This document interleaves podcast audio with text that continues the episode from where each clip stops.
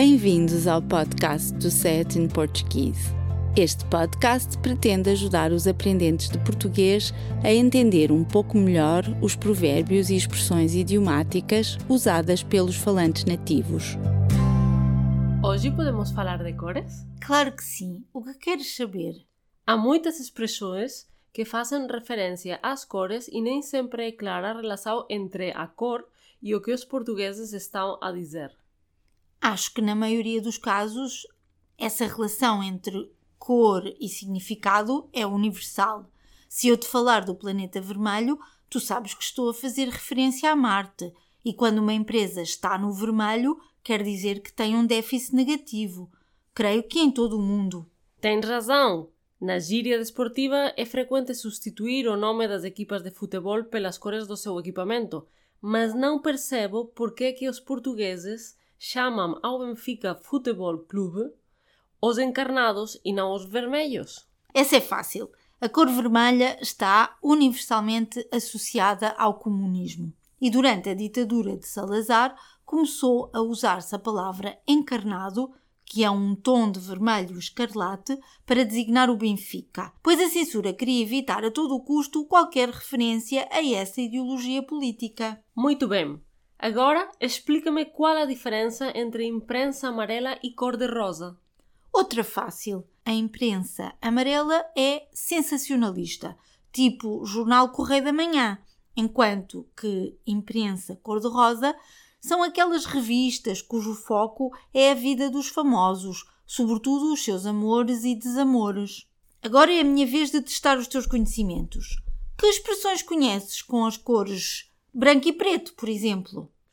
Deixar ou colocar preto no branco, que significa esclarecer tudo muito bem e geralmente de forma oficial.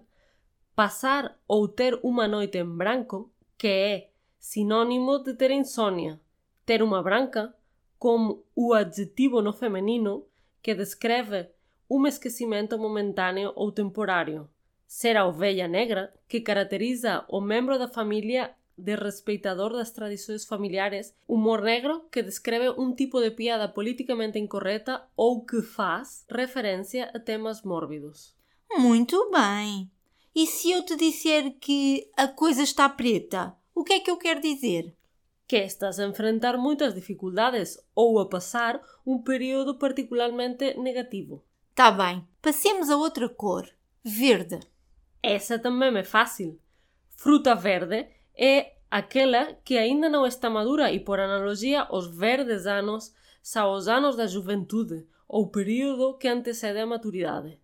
Há também a expressão tremer como varas verdes, que pretende sublinhar os tremores que uma pessoa assustada ou com muito medo frequentemente apresenta. Excelente, sim senhora. E recibos verdes, sabes o que são? Por acaso até sei. São os recibos que os trabalhadores independentes passam, certo? Certíssimo. Passemos a outra cor, azul.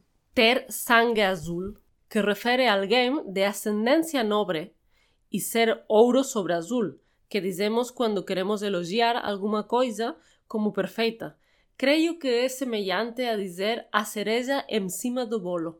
Hum, é possível usar as duas expressões no mesmo contexto, mas a cereja em cima do bolo faz referência a um pequeno pormenor que torna tudo perfeito, enquanto que ouro sobre azul descreve, como tu muito bem disseste, uma situação ideal ou perfeita.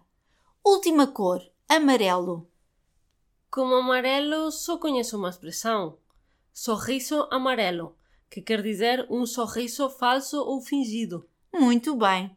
Conheces mais alguma expressão que inclua cores? Ficar branco de medo e vermelho de vergonha, que são fáceis de compreender, pois uma pessoa assustada tem tendência para empalidecer e uma embaraçada para corar. Não percebo é por que, que os portugueses dizem verde de inveja.